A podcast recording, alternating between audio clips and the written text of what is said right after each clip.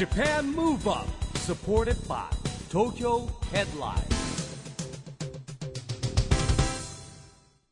こんばんは。日本元気にプロデューサーの一木広治です。ナビゲーターのちぐさです。東京 FM ジャパンムーブアップこの番組は日本を元気にしようという東京ムーブアッププロジェクトと連携してラジオでも日本を元気にしようというプログラムです。はい、また都市型メディア東京ヘッドラインとも連動していろいろな角度から日本を盛り上げていきます。さあ市木さん、はい。我々の番組でも、うん。働き方改革という言葉ね、何回か出てトピックにもなっていますよね。まあね一億総活躍とかいろんなね言葉がありましたけどね。はい、あのここ数年でね、あのうんよりよくはい耳にする機会も増えたと思うんですけど、市木さんもなんか日々現場で感じることありますか？ありままあ時代がね本当に流れまあやっぱり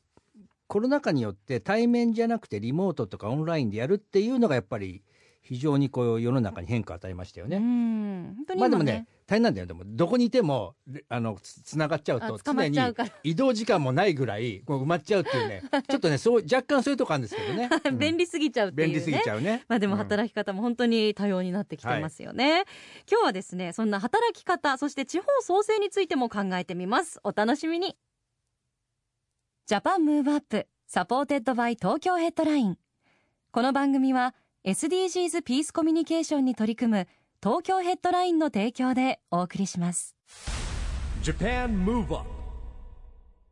それでは今夜のゲストキャンピングカー株式会社代表取締役社長の頼貞誠さんそしてエコロジック代表理事の新谷正則さんですこんばんはこんばんは。こんばんは。ようこそいらっしゃいましたよろしくお願いします。えーまず私からお二人のご紹介をさせていただきますと頼貞さんは日本 IBM 博報堂 F2M を経て2009年にモブキャストの取締役に就任。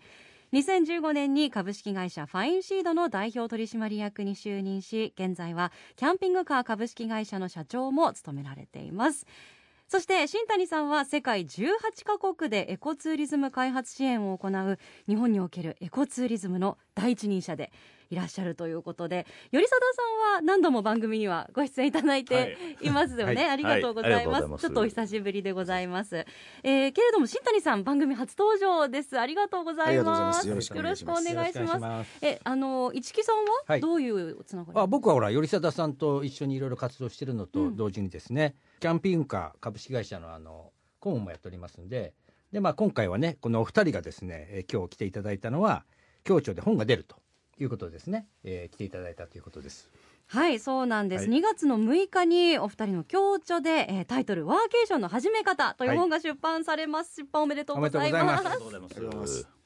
えーワーケーションの始め方ということでワーケーション最近よく聞くうん。言葉ではあるんですが改めてご説明いただいてもよろしいですか？じゃあ頼貞さん。はい、えっ、とワーケーション自体はですね、まああのアメリカで生まれたんですけども、あの要はあのワークとですねバケーションを組み合わせた造語になります。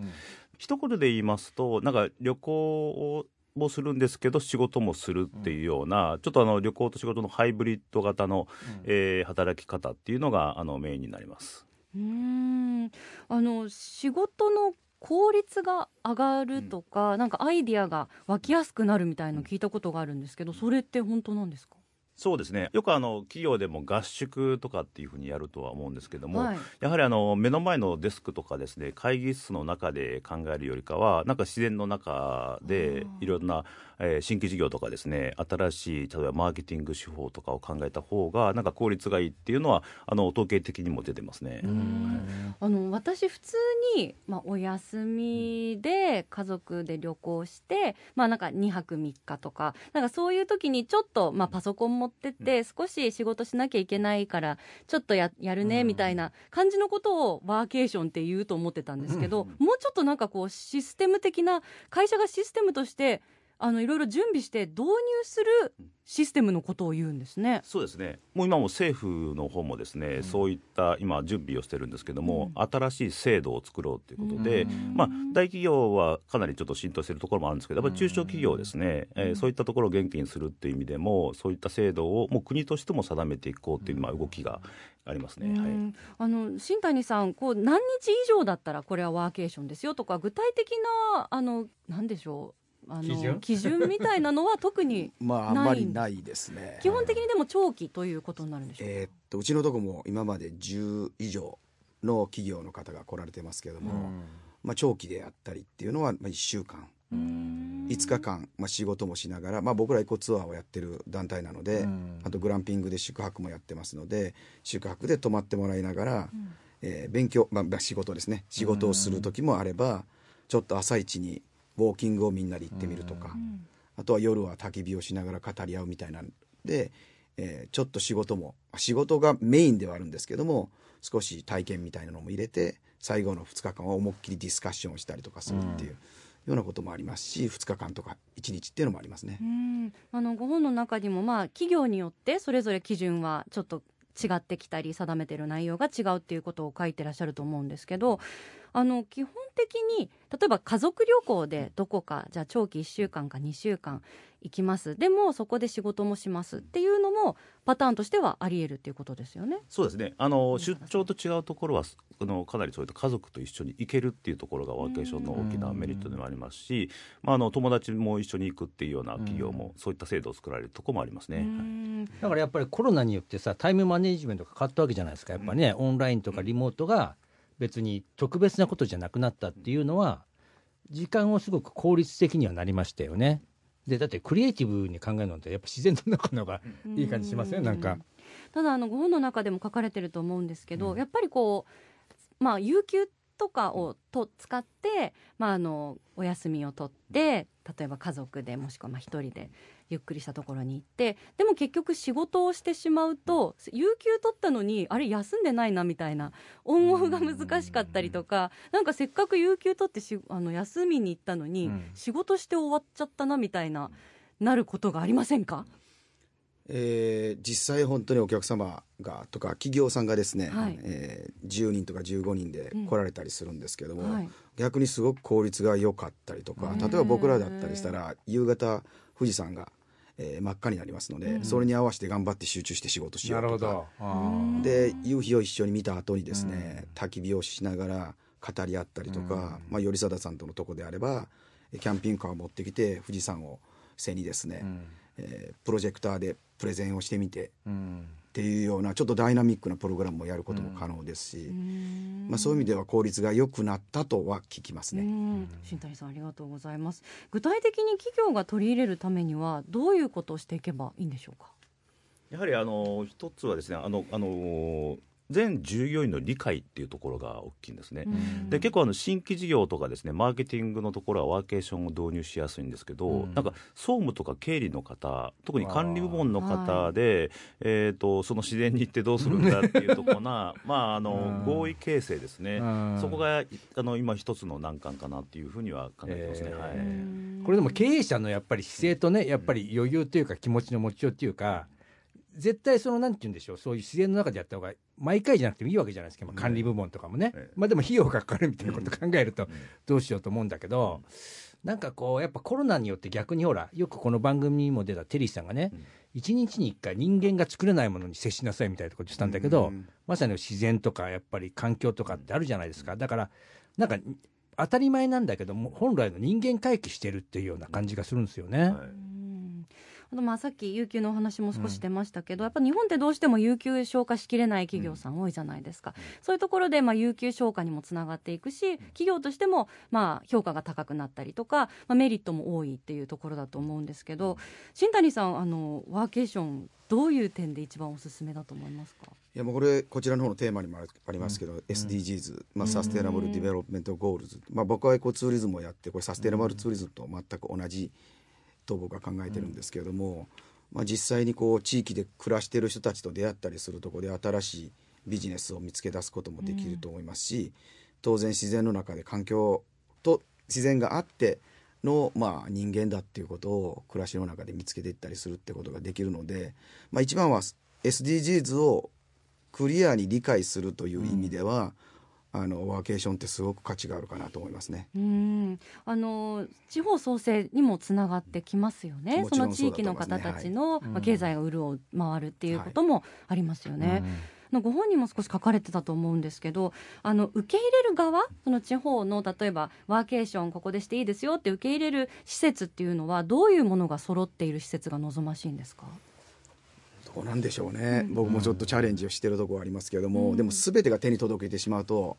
新しいアイデアってなかなか生まれないので便利すぎてもいけないみたいな。そうですよへねー。そういう意味では自然の中でやるってすごくいいのかなと思ったりはします、そうですよ。だから単純なんだけどね今焚き火っていうのがあって夜焚き火を囲んで話してるだけで新しいアイデアが出るみたいなよく聞くじゃないですか。だからなやっぱこういわゆるしまあ本当人間で作れないっていうか自然の中で考えたりとか、うん、というなんかそういうことのような気がしますけどね。頼貞さんこれからまあいろいろ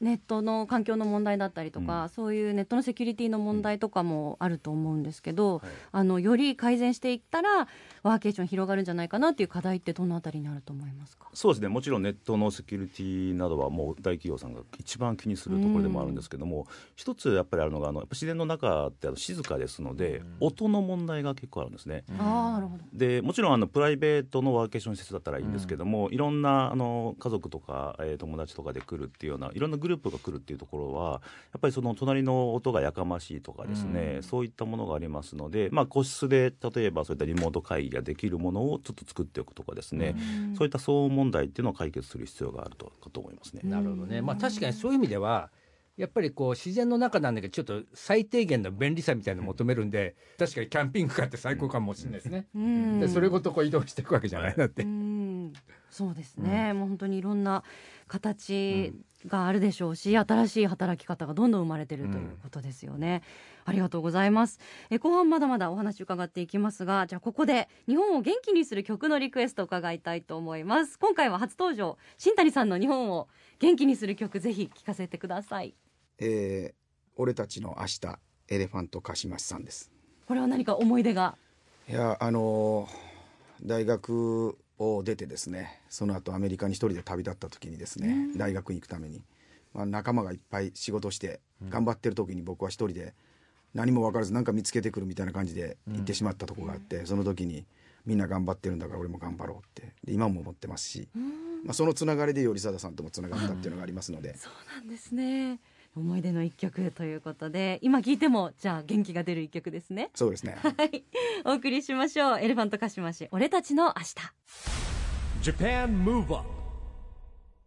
新谷さんも今すごい聞き入ってらっしゃいましたね。まあ僕らの世代的にはこういう感じですよ世代そうですね。やっぱ歌詞も刺さりますよね、今ね友達のこと思い出しましたよ。思い出した、いいお顔しながら聞かれてました。そうか。ねやっぱり元気になりますよね。新谷さんの日本を元気にするリクエストです、エレファントカシマシで俺たちの明日でした今夜のゲストはキャンピングカー株式会社代表取締役社長の頼貞誠さんそしてエコロジック代表理事の新谷正則さんです後半もよろしくお願いします、はいよろしくお願いします。はいお願いしますあのこの番組はですね、えー日本から世界へ発信するコミュニケーションによる社会課題解決に向けたあの SDGs ピースコミュニケーションというのをテーマにしてるんですけども、えーぜひですね今日はお二人の SDGs ピースコミュニケーション宣言をお願いしたいんですが、まあ、まずはじゃあ頼貞さんからお願いします。はい、えー私の方はですね、まあ、SDGs ピースコミュニケーションに向けて、えー、頼貞誠は、えー元気な若者を育てていき、えー新産業新事業創出に全力を尽くす、えーになります。はい、これは8番の働きがいも、はい。えー経済成長もっていうね感じかもしれないですね。ね。え、はい。では新谷さんもいただきたいと思います。はい、えー SDGs ピースコミュニケーションに向けて、えー私新谷正則はエコツーリズムを通じて日本世界の多様な自然環境地域の文化と人々の尊厳を守ります。なるほど。これやっぱりいっぱいにかかりますよね。あの、まあ、海とか陸の豊かさとか自然のねやつもありますし、まあ、全ての人に健康と福祉をみたいにも入りますからね、そうですね、あのじゃあ少し具体的に伺っていきましょうか。頼貞さん宣言の心は？はい、あのーまあ、これはあの常々思っててはいいたんですけども、あの1月にですね、あのアメリカで、えーラスベガスであの CES っていうあの IT の大あの大展示会があるんですけども、そこにいてちょっと思ったんですけども、ちょっと日本のブースっていうところが非常に小さくてですねへ、いわゆるスタートアップのブースがあるんですけども、もちろんアメリカはもちろんなんですけども、あのイタリア、フランス、韓国なんかの、まあ、10分の1ぐらいのブースのスペースしかなくてね、ちょっとこれ見てると、ちょっと日本やばいなと思ったので、そういった意味でもあの新事業創出ってっていうのが重要だなということで、やっぱり今の20代の方をいかに、まあ、育てていくかあの、まあ、政府としても支援するかっていうのが重要なのかなというふうに思っております。うん。ありがとうございます。新谷さんいかがでしょうか？はい、えー僕は30年ぐらいエコツーリズムをやらせてもらってるんですけども世界の、まあ、JICA であったり、いろんな国際協力機関の、えー専門家として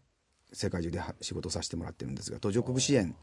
の一つの答えとして、まあ、その解決のための一つの答えとして地域レベルのエコツーリズム開発ってすごく価値があるというのをもう現場で見てきましたんで、まあ、それは実は日本も同じような状況だと思いまして、まあ、自然を守るのは当然なんですが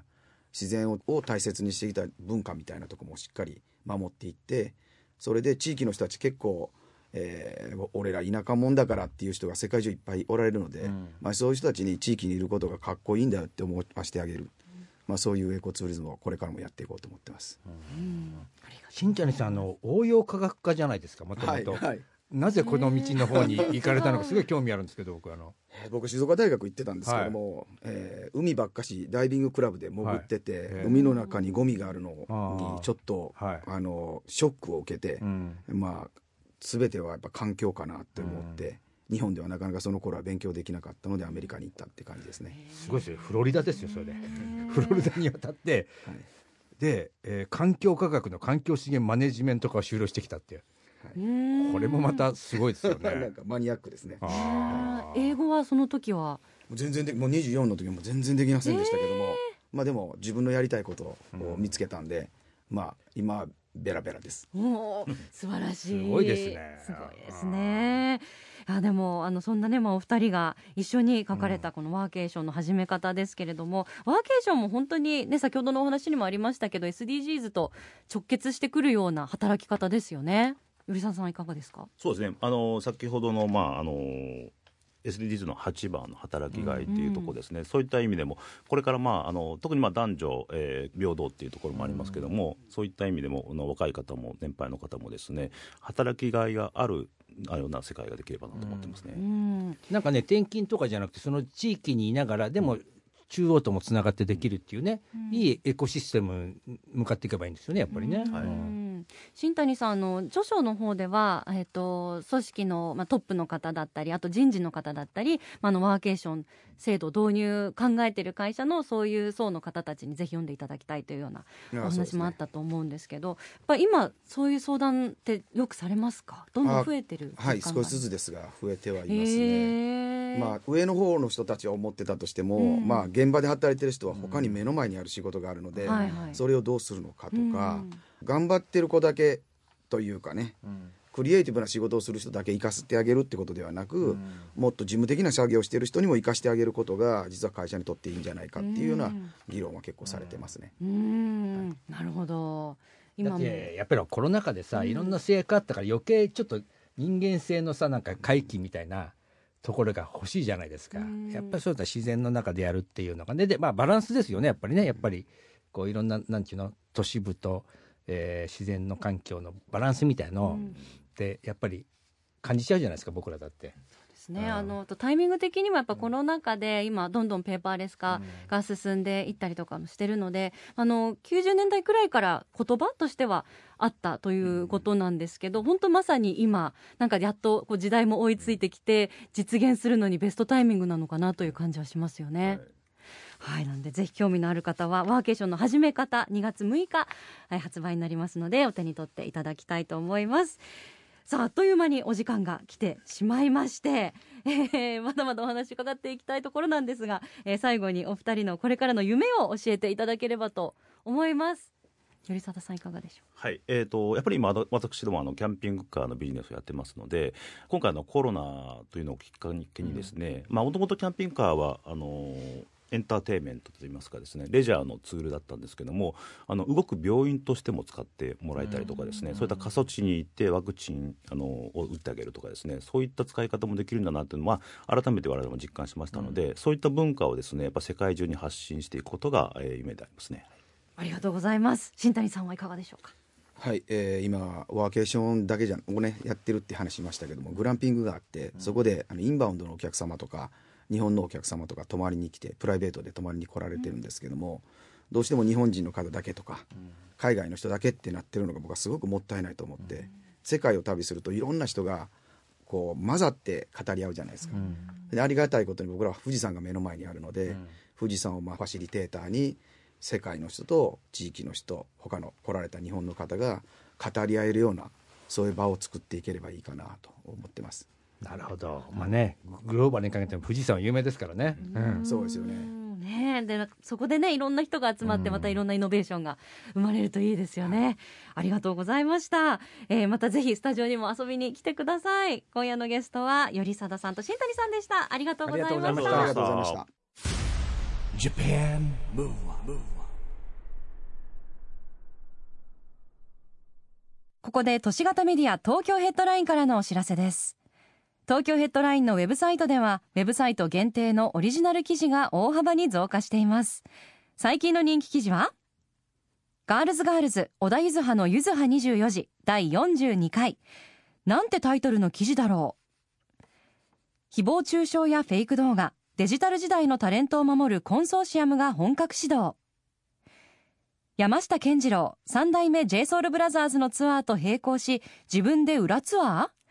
全国各地の釣り場を巡る。エグザイルの哲也と立花健一が尾道のホテルとコラボ。 AMAZING COFFEEとたちばな書店のコンセプトルーム。などがよく読まれていました。その他にもたくさんの記事が毎日更新されていますのでぜひ東京ヘッドラインウェブをチェックしてくださいね。Japan Move Up 今日はキャンピングカー株式会社代表取締役社長の頼貞誠さんとエコロジック代表理事の新谷正則さんに来てもらいましたけども、まあ、やっぱりね本当にこう自然の中でのお働き方みたいなね、いうのが非常にこう、まあ、僕なんかの世代はすごいしっくりきちゃうし、まあ、特にやっぱりほら富士山って好きじゃないですかみんな。なんか富士山のね元でね働けるって言ったらなんかちょっといいなみたいな思っちゃいますけどね。はい、うん。まあでも富士山にね関わらずワーケーションのロケーションとしてはいろいろね、まあどこでもいいわけ自然なんだよね。自然の中で働けね、るね。リゾート地とかね、あのいろんなオプションがあると思いますが、まあ、ワーケーション制度ちょっと導入どうしようかなって考えてる方は、うん。本当にあのメリットだったり気をつけないといけない点だったりあの詳しく著書の方に書いてらっしゃるので、ぜひ、はいあのお手に取っていただきたいと思います。あさって2月6日発売になりますさあジャパンムーブアップ今週はお別れのお時間ですが次回も元気のヒントたくさん見つけていきましょう。はいこれからもみんなで知恵を出し合って日本そして世界をつなげて地球を元気にしていきましょう、はい。ジャパンムーブアップお相手は一木広治とちぐさでした。この後も東京 FM の番組でお楽しみください。それではまた来週。来週。 Japan Move Up supported by 東京ヘッドライン。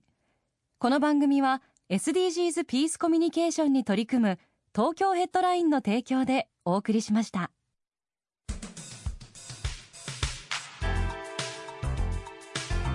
Japan Move on.